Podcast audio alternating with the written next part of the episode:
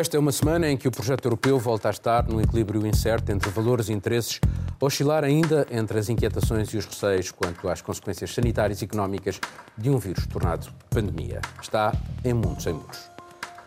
O plano de relançamento europeu para as economias, essa ideia de solidariedade através de transferências financeiras, levantou várias questões entre aqueles que dão e aqueles que vão receber as ajudas, quer sejam subsídios ou empréstimos. Quem dá quer a garantia que o dinheiro está bem empregue, quem recebe torce o nariz à ideia de estar sob tutela de outros. Mas, mais do que isto, o debate acabou por sair da mera lógica de preservação do mercado único e entrou na defesa do projeto europeu como comunidade de valores, onde a democracia e o Estado de Direito não podem ou não deviam continuar a sofrer entorces à independência da justiça ou à liberdade de imprensa, como tem sucedido na Hungria e Polónia. Este último país acabou até a reeleger para a chefia do Estado um homem de um partido que não se coíbe em quebrar as leis europeias. O Primeiro-Ministro holandês eh, mostrou-se favorável à ideia de incluir a defesa do Estado de Direito como condição para aceder ao Fundo de Recuperação Europeu, tal como o Presidente do Conselho, Charles Michel. Costa acha que isso, ou pelo menos foram as declarações dele, não pode atrapalhar a necessidade de um acordo. Tanto mais que Orban ameaça vetar o acordo se isso vier a acontecer. Esteve bem António Costa, Marinino?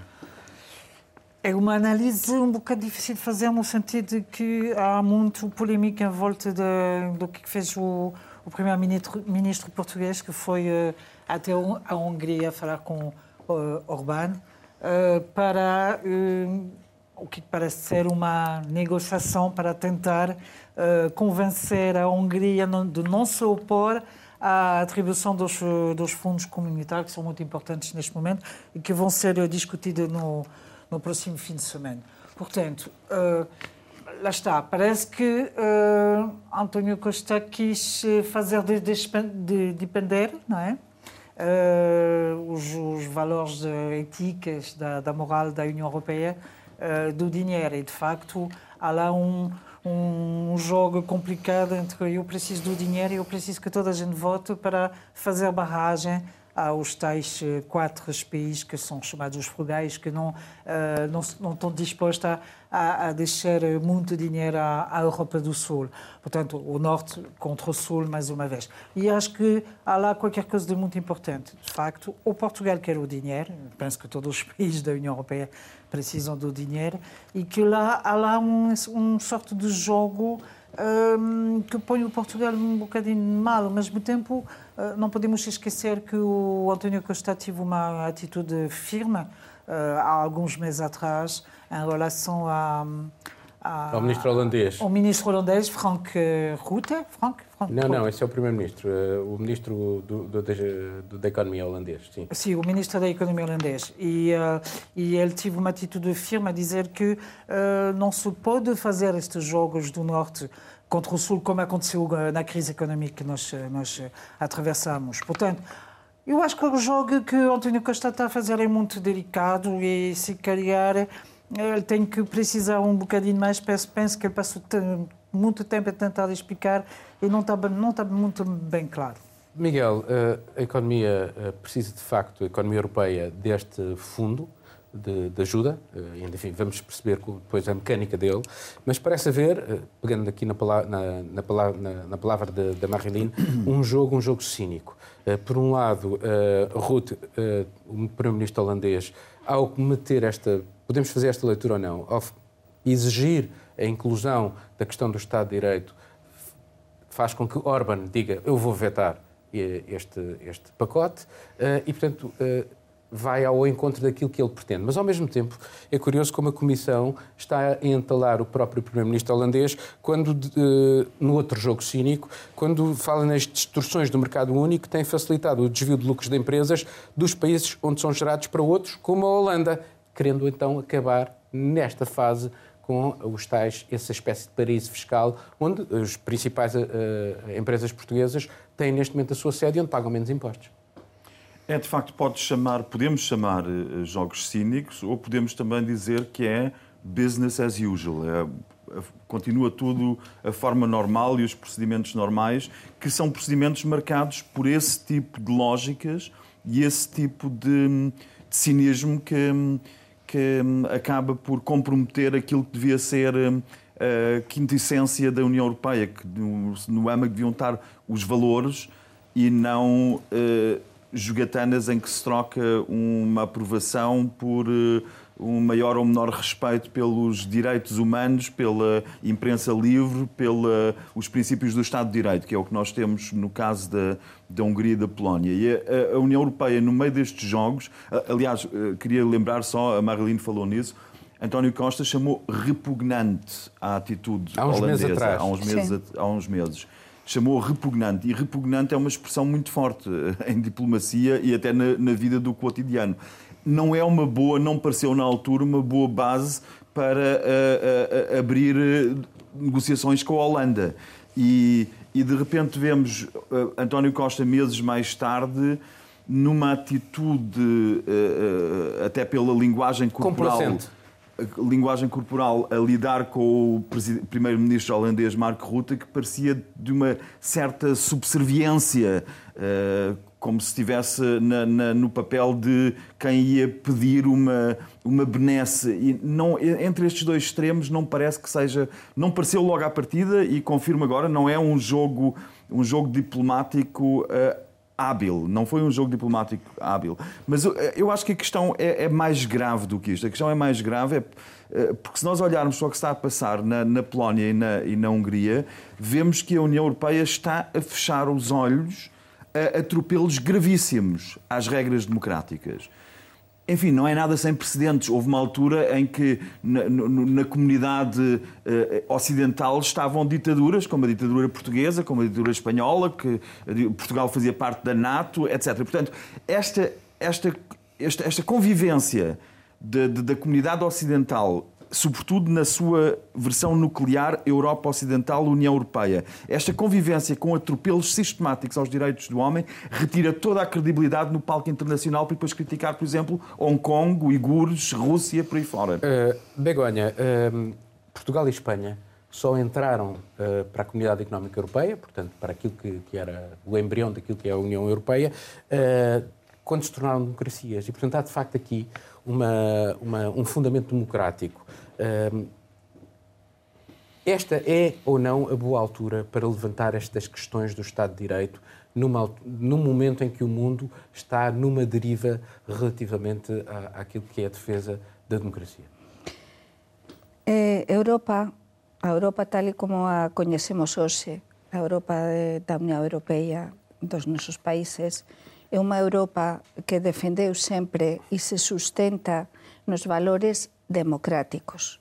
Por tanto, eu acho que sí que é unha boa altura e sempre é unha boa altura e será unha boa altura para defender os direitos Arriscando a, a retoma económica, eh, porque se for vetado eh, o pacote, eh, a ajuda económica só chegará daqui a um ano. É verdade, tudo isso porque... E as empresas a ir à falência e os Sim, desempregados, portanto, mas, há aqui este jogo claro, difícil. É este jogo, este equilíbrio, como diziam tanto Miguel como a Marilyn, este equilíbrio difícil, diplomático, eh, de, de poder, de xogo económico, político, mas é que realmente neste momento eh, temos, eh, temos uns sinais preocupantes en, na Europa. E agora coas eleições tamén na Polonia, eh, con, co Orban na, na Hungría. Temos unha serie de, de, de, de sinais preocupantes que, que poden facer que aínda se xa máis difícil este acordo, porque non é só os países do sul e os países do norte, non? e que temos países que xa o que nós entendemos por democracia eh, son diferentes, teñen outra serie de, de valores diferentes. Então é, é muito complicado isto. Uh, Juliana, uh, tivemos a reeleição do Duda, que é um homem que faz parte de, que defende a democracia liberal, uh, que foi reeleito então para a chefia do Estado na, na Polónia. e é curioso como na Polónia quem veio para a praça pública defender a liberdade de imprensa da mesma maneira que aconteceu, por exemplo, na Bulgária, foram os embaixadores dos Estados Unidos nos respectivos países. Eh, a Europa não falou sobre isso. Eh, a Europa está a falhar na defesa de facto dos seus valores. Essa dicotomia entre liberar o dinheiro e logo se vê, ou defender as democracias liberais é uma prova disso, de que é, muitos países estão a pensar no imediatismo, em salvar a sua economia, de ter um barco salva-vida, e logo se vê depois o que nós fazemos com o Estado de Direito. É, Vê-se durante a pandemia, na Hungria, por exemplo, que o Orban aproveitou para aprovar uma série de leis que nada tinham a ver com a situação sanitária para restringir direitos e o que a União Europeia fez? Nada, porque tecnicamente todas essas mudanças foram feitas com a aprovação do parlamento. Então, tudo bem, porque foi aprovado no parlamento uma série de leis que não são necessariamente democráticas, ah, então tá tudo bem. Foi, era essa a desculpa a União Europeia não quer... da União Europeia. Mas a União Europeia tem... reagiu, só, reagiu, sim, olhou reagiu, para o lado e assobiou. Reagiu, mas uma, uma questão mais preocupante ainda, eu acho que, que nessas eleições mostraram, é o crescimento da extrema-direita, porque o Duda é um populista radical, sim, mas ainda exige uma, existe uma franja ainda ainda mais problemática que se mostrou nessas eleições, porque o novo partido de extrema-direita, que foi criado há menos de dois anos, teve 6,8% nas eleições. É, ficou em quarto lugar no, na primeira volta. Mas desculpa, isso foi um artifício, mostrar... isso foi um artifício ainda, na Polónia. Ainda acho. Só terminar meu, meu raciocínio. Miguel. Eu ainda acho que para para é, conseguir governar, porque foi uma vitória apertada, a chance do Duda se deslocar ainda mais à direita, ela é muito real, de buscar um apoio ainda mais à, à extrema-direita. Pode ser um artifício, sim, mas deixa, acho que o deixa... meu mas, mas, é só este, é só uma parte. Agora, Desculpa, só uma as eleições parte. polacas uh, mostraram um país profundamente dividido. Portanto, é quase 50-50, ou 50.1 uh, que, que, venceu o Duda, uh, leste a oeste, novos e velhos, cidades e campo, e a pergunta uh, que também se coloca é, face a este panorama, a agenda iliberal e, portanto, aquela deriva autoritária do PIS pode continuar, enfim, neste momento a oposição tem um campeão que não tinha. Não, sim, não. É. O Rafael Tchaikovsky. Sim. O Rafael Tchaikovsky conseguiu, de facto, ficar com metade da população da Polónia. Mais, menos umas, um, uns pozinhos aqui e ali. Desculpa ter-te interrompido, mas o que eu queria dizer é que, de facto, o que me parece é que o PIS, que é o partido do Kaczynski, que é o homem forte do regime, é o partido de Andrei Duda, o PIS o que fez foi, com esse partido de extrema-direita, foi tentar tirar-se dos holofotes, porque dizem assim: não, não, nós temos um partido de extrema-direita, são eles. E esse é o artifício, porque o partido de extrema-direita na Polónia é o PIS. E, e, e, tal forma assim é que uh, ter um bode expiatório é quase uh, quer dizer, ah, nós somos como, Miguel, a, como Miguel. a Espanha, que também tem o Vox, ou Portugal, que tem o Miguel, Chega. O, o, na Hungria também existe o Jobbik, que é claro, supostamente extrema-direita. Portanto, a lógica é a mesma. Portanto, eles têm sempre, digamos, aquela desculpa ali. Oh, Paulo, a lógica ao, ao é a mesma, mas quem está no poder, eh, quem está no poder eh, eh, nos países, na maioria dos países europeus ocidentais, são partidos que não são populistas, nem radicais, nem extremistas de direita. E na Polónia tens a extrema-direita no poder, simples como na, como na Hungria, como bem referes, não é? Uh, Marilene, este, aquilo que eu há bocado uh, referi uh, sobre os os países fiscais, entre aspas, que são neste caso a Holanda, Malta, uh, isto achas que também faz parte desta jogada ou realmente tem alguma chance de, de se concretizar desta vez, uh, tal como a história do, do, do caminho para uma, uma certa harmonização fiscal no espaço europeu, porque é, é, é, é gritante a diferença entre, por exemplo, a fiscalidade na, na Irlanda e na, na, Holanda e a fiscalidade em Portugal. Mas justamente o, o, um dos eh, das coisas que estão na mesa com este este cimera que Angela Merkel espera e, e Macron espera que chegue a um acordo, mas penso que vai ser complicado, é justamente saber eh, dar instrumentos para poder dividir aquela quantia, um valor de, de, de dinheiro. 750 para... mil milhões. Não, no total são. Eu não sei sim, dizer mais de mil. muitos, muitos, muitos bilhões. Uh, para impedir, impedir que a Europa vá ao fundo e, sobretudo, que os países que estão a, a, com grandes problemas por causa da, do coronavírus consigam uh, relançar a economia. Portanto, eu acho que uh, a, a, Europa está a, a, se dar outros instrumentos. O facto de, de Berlim, Paris, ter decidido e propõe, propuseram uh, de poder uh, emprestar o dinheiro de uma outra forma, já foi um sinal muito importante. Agora, de facto, há uma grande preocupação com uh, ideologicamente do lado de Visegrad, do grupo de Visegrad, e financeiramente do lado do, dos fogais. É isso mas que é... vai ser decidido e acho que é importantíssimo mas é... decidir. Mas é legítimo ou não, Begonha, que quem dá o dinheiro queira minimamente ver como é que ele é empregue, porque nós já assistimos no passado, provavelmente em Espanha, também aqui em Portugal, a desvios de verbas de, de fundos europeus eh, que depois desaparecem eh, e eh, aquilo que devia ser um investimento no país é um investimento nos bolsos de algumas pessoas. Já assistimos a isto no passado, em alguns países, não só Portugal, em Espanha, mas também nos países do antigo Bloco de Leste. E, portanto, neste equilíbrio é legítimo ou não os frugais. Às vezes é importante tentarmos pôr nos, nos sapatos dos outros para tentar perceber um bocadinho melhor isto. É legítimo ou não, ou é uma prática antidemocrática? Aquilo que eles pedem. que difícil.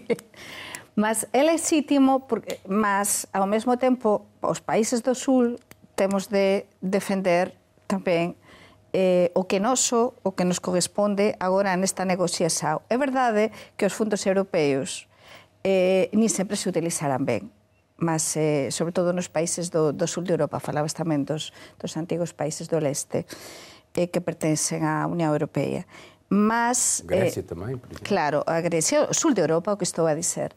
É verdade, nós temos exemplos en Portugal e en España, mas iso non é desculpa Sí, se si nos pomos no lado dos outros, dos países máis do norte, pronto, eles desconfían de nós. Mas ao mesmo tempo acabamos de explicar como eses países non son perfeitos.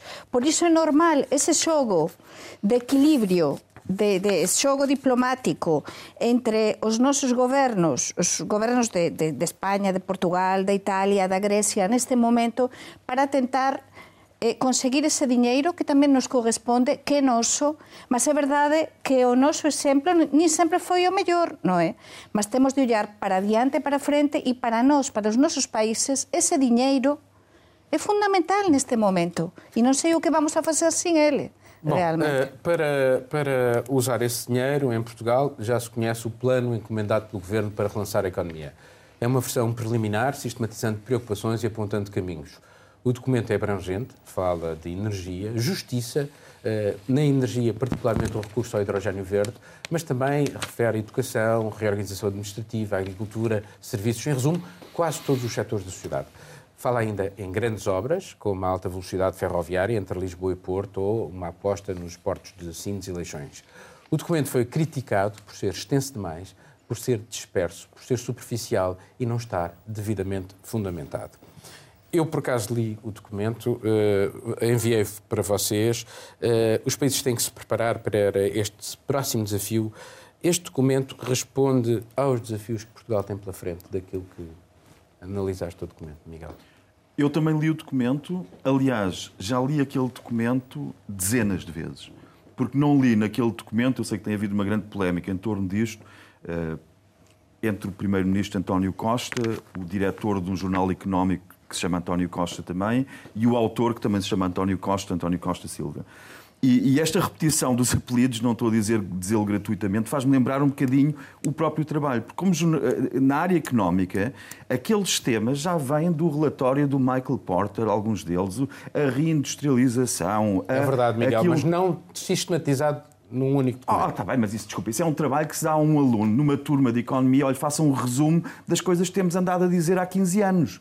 E, e isto, deixa-me só dizer, dizer uma frase, eu vou dizer de quem a frase é. A frase é de uh, Almada Negreiros. E para não desvirtuar a frase dele, Almada Negreiros, esse grande português e esse grande artista, disse: Quando eu nasci, as frases que hão de salvar a humanidade já estavam todas escritas. Só faltava uma coisa: salvar a humanidade.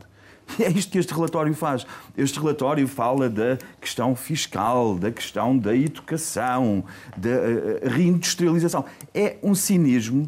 Eu gostei do teu, da tua leitura de cinismos. Temos os cinismos em todos estes temas. E é um cinismo num aspecto. Por um lado, vem de um homem do petróleo, da Partex, que vem defender agora a sustentabilidade ambiental como tema de moda. É um tema importantíssimo no trabalho dele, a sustentabilidade ambiental. Parece que não passou, uh, uh, uh, não foi gestor, CEO da Partex, que portanto foi vendida, que, que foi vendida e saiu do universo português e da Gulbenkian, está fora também. E é este o cinismo, porque falar em reindustrialização, estamos a falar para os mesmos políticos que destruíram a indústria que Portugal tinha, por exemplo, na, na, área têxtil, porque não souberam em Bruxelas negociar. Quando a Alemanha quis exportar carros para a China, no início dos anos zero, e, e, é tão importante que agora a dependência da Alemanha, que a Alemanha tem da China é enorme, porque as exportações vão, muitas, grande parte das exportações vão para a China.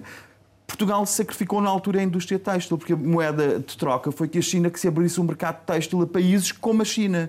E perdemos 500 mil postos de trabalho. Portugal perdeu 500 mil postos de trabalho, perdeu 80% da indústria têxtil em troca da Alemanha poder exportar carros. E onde é que estavam? E, agora vem este relatório dizer aos mesmos políticos, muitos deles que já estavam no início dos anos zero, já estavam em cargos de responsabilidade, vem dizer que agora temos que reindustrializar. E porquê é que os políticos portugueses na altura permitiram que se uh, uh, desmantelasse as indústrias ou algumas indústrias que Portugal tinha? Porque olhavam para Bruxelas e achavam que ali estavam os grandes sábios que saberiam apontar uh, a, direção para onde, a economia, para onde a economia portuguesa devia ir, ou que pelo menos lhes davam uns cargos para eles, quando mas, saíssem de cá, pudessem ir trabalhar se para Se me permitir, se a Juliana não falou, mas isso, o que estavas a dizer, realmente que concordo com isto que estás a dizer, porque são os mesmos temas de sempre, por exemplo, com alta velocidade. Eu há 15 anos que sou correspondente em Portugal e sempre ouvi os mesmos temas. O tema de cines, todos os traballos que eu tenho feito com o tema de cines e também uh, uh, o, o então, comboio. já ouvimos, eu já ouço desde que quase que nasci. Mas, eh, e o, sim, mas eh, o comboio, por exemplo, de mercadorias para a Espanha, que esse comboio ainda, ainda estamos à espera, e não a Justiça é? Fiscal, ele só, deixa-me só concluir só com uma frase, eu concordo contigo. Ele fala novamente da Justiça Fiscal, mas não fala, por exemplo, de uma coisa que uh, já li defendida por. Um, por António Costa Silva, que é a questão da eh, que Portugal precisava de uma outra de um, de um, outro regime das leis laborais. Mas, mas como isto é para o Partido Socialista, não há nada no relatório sobre a flexibilização das leis laborais. Ainda bem, que eu não sou, não acho que devam ser mais flexibilizadas, já foram, era difícil. Mas isto foi um, um trabalho feito à medida de um governo socialista, para um governo socialista, e não acrescenta, realmente não acrescenta Bom. Nada de novo, faz um resumo, como tu dizes,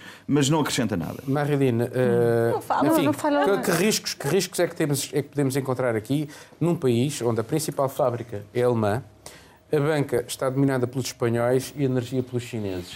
Uh, e numa altura em que uh, o, o, o, relatório aponta de facto para fora da Europa, mas numa altura em que a Europa fala na sua reindustrialização e, portanto, talvez falhe aqui a, a ligação uma ligação maior com a Europa, ou não? Eu, eu entendo essa história de reindustrialização, desculpa, uh, mais como um, uh, reaver as indústrias que foram todos para a China, foram todos para, para este do. Macron falou nisso, a Merkel falou nisso, todos eles têm falado. Acho que o Portugal também tem, tem que ter este discurso também, porque ele passa a ser muito dependente do que vai acontecer nos grandes em relação a esse tipo de reindustrialização.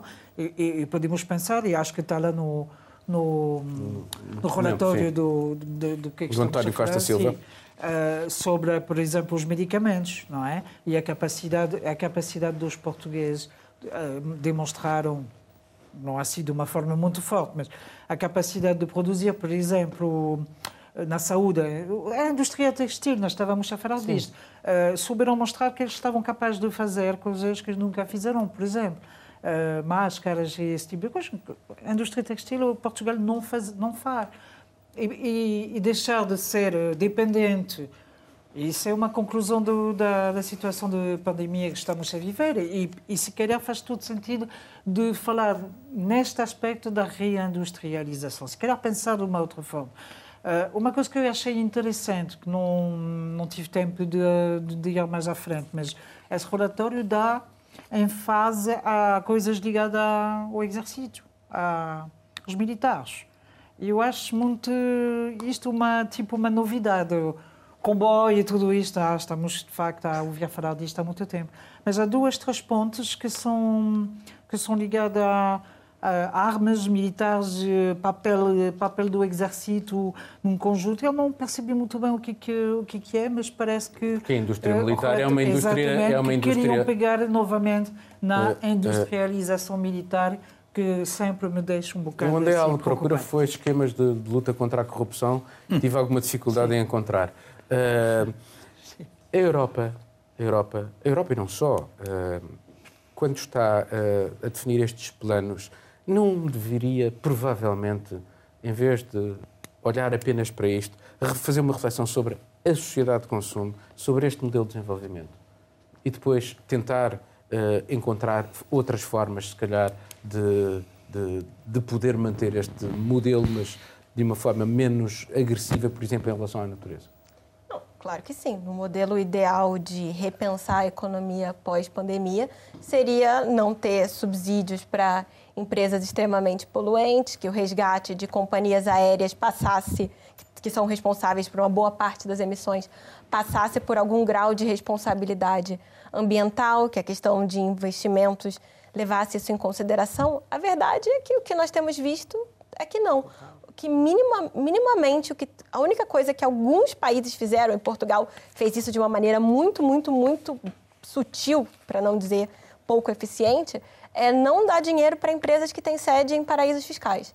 É, é isso que foi o, o, o, básico do básico de, de resgate de alguns países europeus. A verdade é que é muito provável que o que vai acontecer é continuar business as usual. Vai Sim, continuar... Mas, por exemplo, fala-se no, no, hidrogênio verde, na, uh, que, é, que, é, obtido através da energia solar. Portanto, o recurso à energia solar, este país tem uma boa quantidade de energia solar ao longo do ano. Uh, fala no lítio que existe em, em, em quantidade não, aqui em Portugal. Você está, você está a falar do, do, do, do, plano do Antônio Costa Silva. Sim, Sim é, ele fala de sustentabilidade, mas eu acho que o problema todo desse desse projeto, que é muito bonito, são 130, mais 20, de 120, 120 páginas muito bem escritas, na minha opinião. É uma peça que tem uma fundamentação de, de filósofos, ele cita uma série de coisas. A questão é muito mais por que ele. Eu, nesse ponto eu concordo muito com o Miguel. Tira-se uma pessoa que era um empresário da, da área do, do petróleo, que foi escolhido, que ninguém sabe muito bem por quê, é, num cargo de para-ministro, porque não era exatamente um cargo oficial, com uma legitimidade de negociar com partidos, negociar com empresas, ninguém sabe muito bem. Mas então também é ele foi o responsável. Superior Técnico. Tudo bem, ele é professor. Quantos professores tem por aí? Porque Manuel Pinto exatamente, é, tem várias pessoas, enfim, professores. A questão, a questão aqui é muito mais é, a pessoa escolhida para falar de sustentabilidade, de transição verde, de propor o que vai ser o novo caminho de Portugal depois da pandemia, é alguém que tem laços profundos na indústria do petróleo. Ele diz que é importante ter sustentabilidade? Diz, mas agora até que ponto é, é possível ter credibilidade com alguém que tem esse background? Sim, é muito bonito que o plano aborde isso, mas também não diz exatamente como é que vai ser feito. Portugal ah, tem um não, potencial. Não diz. Não diz. Mas Portugal, Portugal tem um potencial enorme de energia eólica, de energia solar. É, seria incrível, mas como é que vai ser feito Esses isso. detalhes tá não no, estão lá. Está no plano, está no porque título, eu não vi. No título diz visão. O que falta é depois, lá dentro é que falta a visão. Está no título e depois não aparece mais nada nenhum. Vi que foi mas o que acontece tantas vezes neste país é dizer quantos relatórios se têm feito ao, ao longo dos anos. É dizer, é que conhecemos a história e temos de, de olhar para trás.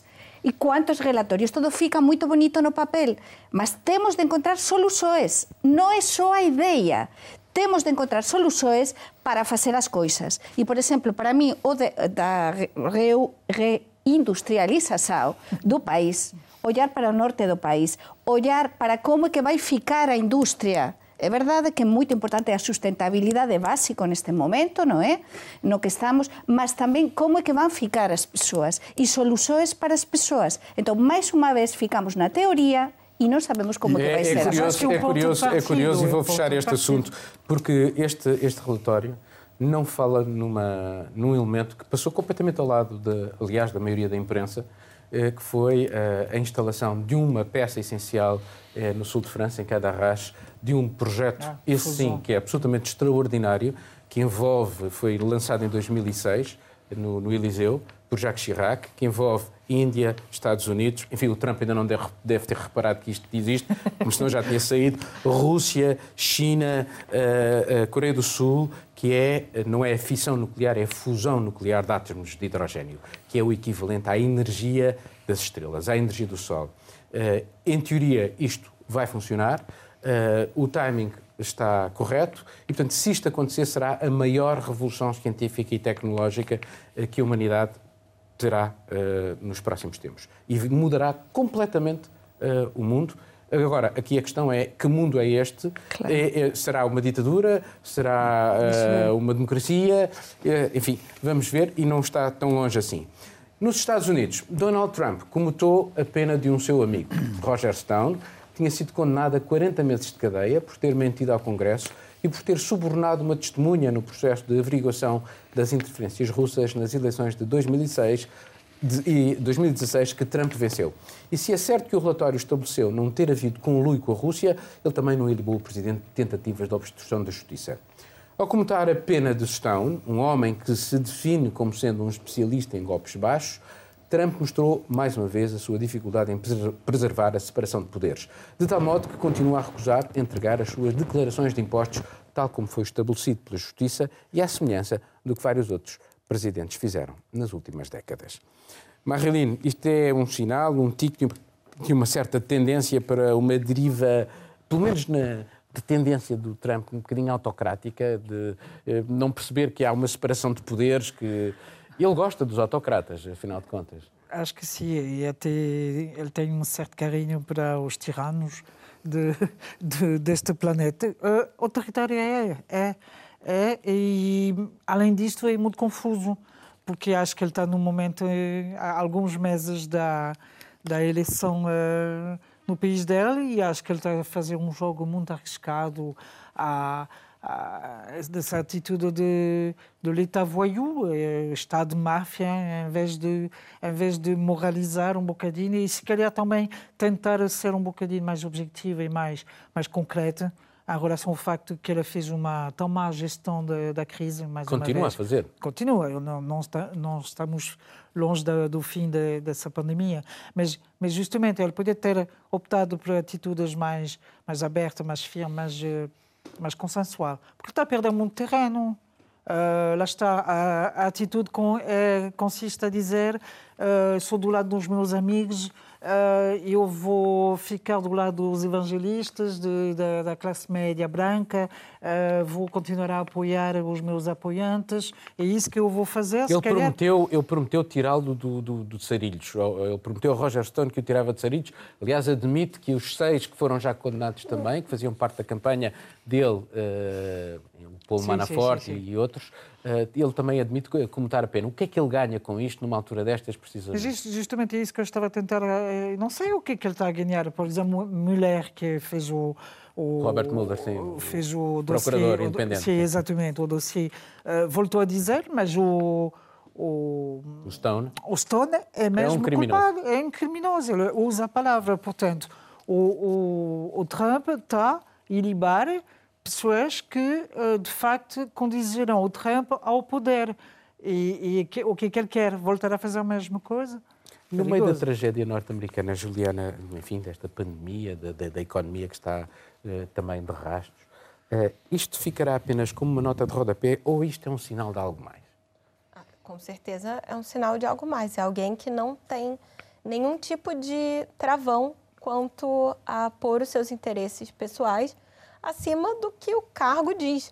É, é muito sintomático disso. Tem um livro é, de dois professores de Harvard que se chama Como as Democracias Morrem, em que eles analisam o início do governo Trump justamente como essas pequenas ações dele de desafiar tribunais, de desafiar autoridades, servem para minar a democracia e minar o Estado de Direito. E é isso que a gente está vendo. Ele tem autoridade para comutar a pena, porque ele não inocentou o Roger Stone. Ele comutou, comutou a pena muito próximo dele se apresentar para cumprir, para ele ficar na cadeia. É, é isso, é mostrar que ele simplesmente faz isso, é uma maneira de minar o Estado de Direito. Agora, precisamos pensar quem é Roger Stone. Eu recomendo que quem puder assista um documentário Get Me Roger Stone, um famoso serviço de streaming, que mostra muito isso, como ele admite que é uma pessoa que sempre é, foi ligado não tem escrúpulos. Ele diz que não, que não se incomoda de jogar sujo, digamos assim. Não tem é alguém que escrúpulos. tem uma É alguém que tem uma tatuagem do Nixon, aquele presidente que renunciou no meio costas, não é? do escândalo de Watergate. Então, assim, é alguém que tem Nixon como seu maior ídolo. É, diz muito sobre o caráter desse homem, acho que não precisa deixar dúvida. E ele diz no próprio documentário, não é ninguém inventando, são palavras dele. Inclusive, há entrevistas com o Trump no documentário, dá para ver a proximidade. Ele fala que faz o que é preciso para vencer. Então, eu acho que essa lógica também permeia o Trump. Begonha. Non nos extraña nada do Trump, non é? Do Trump non nos extraña nada, e é verdade, ele é capaz de tudo e faz tudo e dá igual tudo e pasa por cima da democracia, da separación de, de poderes e axuda os que o axudaran, non é? E neste caso ele é o que quer agora é, é ser é, reeleito e desde o noso ponto Mas de achas vista... que isto contribuirá para a Pois sua non sei, reeleição? porque, desde, desde o noso ponto de vista europeo, non é? É, é impensável, é, in, é inacreditável As facer algo sondagens así. não lhe estão a ser nada favoráveis, Begonha. Sim, mas por quê? Alguma razão terá, porque non é tan tonto como parece. É Uma pessoa, o Trump é moito esperto, é verdade que é unha persoa impulsiva, unha persoa moito bipolar, non é? Que pasa dun lado para outro, mas ao mesmo tempo, se, isto, se faz isto e comutou esta pena neste momento, é por alguma razão, e precisamente há tão poucos meses, das eleições, não Mas é? este braço de ferro com a Justiça, inclusivamente nesta questão do- das suas declarações de impostos, que já vem de há muito tempo, eh, em que um procurador, eh, Uhum. que por acaso é filho de um antigo dirigente político, o Cyrus Vance, eh, pediu as declarações. E é semelhança, até o Nixon entregou as declarações de Sim. impostos. E ele recusa-se a entregar as suas declarações de impostos, como se tivesse alguma coisa a esconder. No, po- po- mas pasa de todo, pasa de todo e, e, e aquí non sei, acho que vamos vamos continuar a falar sobre este asunto, porque este asunto vai ter máis desenvolvimentos, con certeza, porque porque estamos nun período nos Estados Unidos, como dicía, perto das perto das eleições e, e, e alguma coisa, o que ten a ver con o Trump, sempre ten alguma coisa por trás. É dizer, non é todo tan inocente como parece, tipo, non, eu cometo a pe, eh, comuto a pena do meu amigo. Non, Aquí há alguma coisa, com certeza. Miguel, o Obama comutou eh, centenas de, de- de penas ao longo da, da sua presidência, eh, centenas mesmo, muitas questões humanitárias. Eh, o Trump, acho que pouco mais de uma dezena, e todas as, as penas que ele comutou têm a ver com pessoas ligadas a ele e aos seus interesses. Portanto, eu acho que há aqui um padrão, ou não há um padrão, e ele apenas eh, funciona, como disse a Juliana, e em função dos seus interesses pessoais. É, obviamente que há um Claro. padrão e eu não sabia dessa história do Roger Stone ter uma tatuagem do Nixon nas costas, mas ocorre-me um sítio onde o Roger Stone podia fazer uma tatuagem do Trump. E é exatamente nesse sítio, é exatamente a esse sítio que, que os Estados Unidos chegaram com isto. Porque isto é que é o grave. Os Estados Unidos entraram, de facto, eh, eh, desceram eh, nu- num processo que poderia ter durado mais tempo, ou poder-se até não ter iniciado, mas com Trump houve um declínio de valores e uma perda de credibilidade dos Já Estados estamos nos Unidos valores outra vez. que faz, que fez com esta comutação, e como tu dizes, são sempre amigos dele, ou seja, ele criou dois sistemas de justiça. Um para as pessoas em geral, outro para os seus cúmplices. E isso caracteriza, é, é uma das características de um Estado autoritário que não é uma democracia. E é a esse ponto que Trump já levou os Estados Unidos. Com isto, aliás, as críticas vêm dos próprios republicanos também, as críticas a esta comutação de pena. Ahm, chegou, ah, ah, os Estados Unidos deixaram de fazer parte com isto, na minha leitura, deixaram de fazer parte da Liga das ah, grandes democracias, nem que seja só em termos quantitativos, grandes democracias, ahm, e entrou num regime daquelas pessoas que a Marilyn disse bem que ele admira os tiranos e tiranetos e os ah, Duterte, o Xi Jinping, e ele entrou, com isto entrou nessa categoria. E se não o é, e se não, se não desce mais fundo, é porque ainda há alguns checks and balances, ainda há alguns freios, ainda há alguns freios do sistema que estão a funcionar. Mas por quanto mais tempo? Porque eu vi a justificação de Trump, eu tive a ver o vídeo dele, quando ele fala do Roger Stone e diz que foi muito atacado pela comutação Caça da às pena. bruxas. Uh, não só isso, que é um argumento que ele dele. repete, o problema é que este argumento chega aos eleitores dele e ele, em vez de comutar uma pena, que ele também podia ter perdoado uma pena, o que ele faz, não. Ele põe em causa o sistema judicial que está por trás dessa pena. E isso é que é o grave, não é? Isso ainda é mais grave do que ser um amigo e um cúmplice dele. É que ele diz que o processo era injusto, nem sequer deveria ter havido aquele processo, desde o início que estava inquinado. Portanto, ele, em vez de estar a comutar a pena a uma pessoa que foi condenada como criminosa, eh, em vez de estar a comutar a pena, está a pôr em causa todo o sistema que ele deveria representar enquanto presidente. E é isso que põe os Estados Unidos numa nova. É Juliana, já agora só, sobre só para dizer, é uma... os Estados Unidos com isto deixaram de ser um exemplo caricato e sui generis de uma democracia, que já o eram, e passou a ser uma farsa de uma democracia. É, é curioso como, para o Trump, os inimigos são a imprensa, e, portanto, é a liberdade de imprensa, e a justiça. Para o Orban também são, na Polónia também são. E, portanto, há aqui, de facto, uma, uma espécie de um padrão uh, que se está cartilha. a compor à escala planetária. Assim, é uma cartilha de, de qualquer governo populista que tente, de alguma maneira, ser gerido de uma maneira mais autocrática. É justamente isso. O Trump foi ao ponto de chamar a imprensa de inimigos do povo.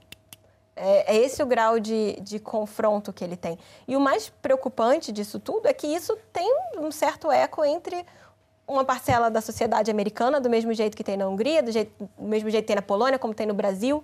É, é, muito preocupante quando um governo faz esse tipo de declaração, porque o que, que a imprensa faz? Não existe nenhuma autoridade que goste de falar com a imprensa. Eles nos toleram. Eles nos usam quando eles querem. Nenhuma autoridade gosta de falar com a imprensa, Toda, porque é isso. Todo o poder político, todo poder político tem, tem uma visão tem instrumental do instrumental jornalismo. Do jornalismo. Não tenho dúvida disso. Agora, o que estamos todos que, de acordo. Agora, eles nos toleram porque sabem os efeitos, sabem muitos deles têm consciência da importância da fiscalização da imprensa, como é da separação dos poderes. Da justiça, da independência agora? da justiça. O que o Trump faz é simplesmente passar por cima de tudo isso. O que e a separação de poderes para ele não existe e também ouvimos com o tema da máscara, não é?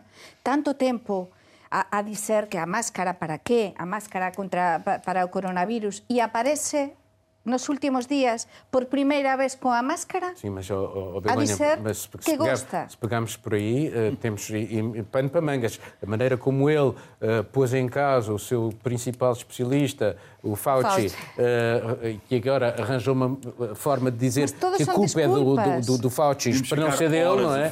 é instrumentalizar todo, instrumentalizar todo, e temos uma série de líderes que estão a fazer, dos que estamos a falar, até o Bolsonaro também, mas é instrumentalizar todo o seu serviço, passar por cima de tudo, de especialistas, de médicos, de técnicos, dá igual todo. Mas para mim, o, o máis preocupante é que são países cada vez mais divididos. Temos Daí um eleitorado. Que faça ou não faça sentido continuar a defender valores e o Estado de Direito. Claro, Volta ao princípio é. da história. Mas tem todo, do o sentido programa. tem todo o sentido do mundo. Mas os Estados Unidos cada vez estão mais divididos. Ah. O que é o eleitorado, por exemplo. Acho que o Washington, Washington Post que fez uma, uma conta muito, muito engra, engraçada, entre aspas, que Trump fez mais de 20 mil mentiras desde que ele chegou alguém num jornal contou as mentiras de, de Trump. 20 mil e mais de 20 mil.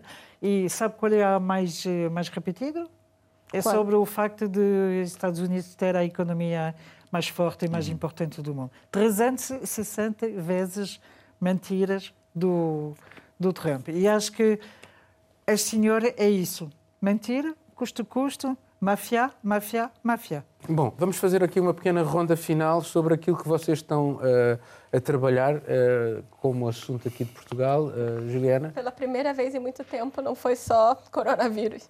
Um, falei um pouco do, de uma iniciativa de Portugal para criar um abrigo para mulheres vítimas de violência doméstica, porque durante o confinamento, é, os atendimentos a mulheres enfim, violência doméstica aumentaram e a população idosa é uma grande vítima. Então, eu fiz um trabalho grande sobre isso. Begonha? Também outras coisas que não são eh, coronavírus, eh, como, por exemplo, o pedido de ajuda, o lançamento público da Caritas eh, portuguesa de, das pessoas que estão a precisar de ajuda neste momento, também como consequência da pandemia, que me pediram para a minha rádio, também coisas que teñen a ver con o campeonato de, de futebol por parte do Porto e dos, dos disturbios que houve depois de, de, de Porto ser eh, declarar eh, campeão e tamén eh, análise de, de que o que está a acontecer entre mm, entre o Costa, eh, o relacionamento, e também o PSD, não é? Se o Costa se está a aproximar mais eh, agora da, centro-direita e eh, se afastar de, de, da esquerda. Miguel? Eu estou a fazer, a fazer um trabalho sobre o caso BES e a acusação que agora foi finalmente formulada. E ainda hoje de manhã li que, entre outras coisas, o Ricardo Espírito Santo Salgado é acusado de ter roubado a identidade de um porteiro espanhol que eu acho fantástico. O, banco mais, o mais poderoso banqueiro português é acusado de ter roubado a identidade de um porteiro espanhol. Dava um romance. A realidade Dava um romance. Isso dá para uma novela, para uma, no- uma série. Eu trabalhei, eu fiz, fui fazer uma reportagem na periferia de Lisboa, que ainda é confinado, e uh, fui uh, acompanhar equipas que uh, lutam contra o, os, os, os focos de, de infecções e uh, falar com as pessoas nas casas dela para ver se elas uh, respeitam as, as regras que foram impostas. E foi uh, mesmo muito interessante de poder estar lá no meio da, da situação complicada que Lisboa está a viver. Obrigado. E assim se fez este Mundo Sem Muros. Se assim o entender, marcamos encontro na próxima semana. Dias felizes para si.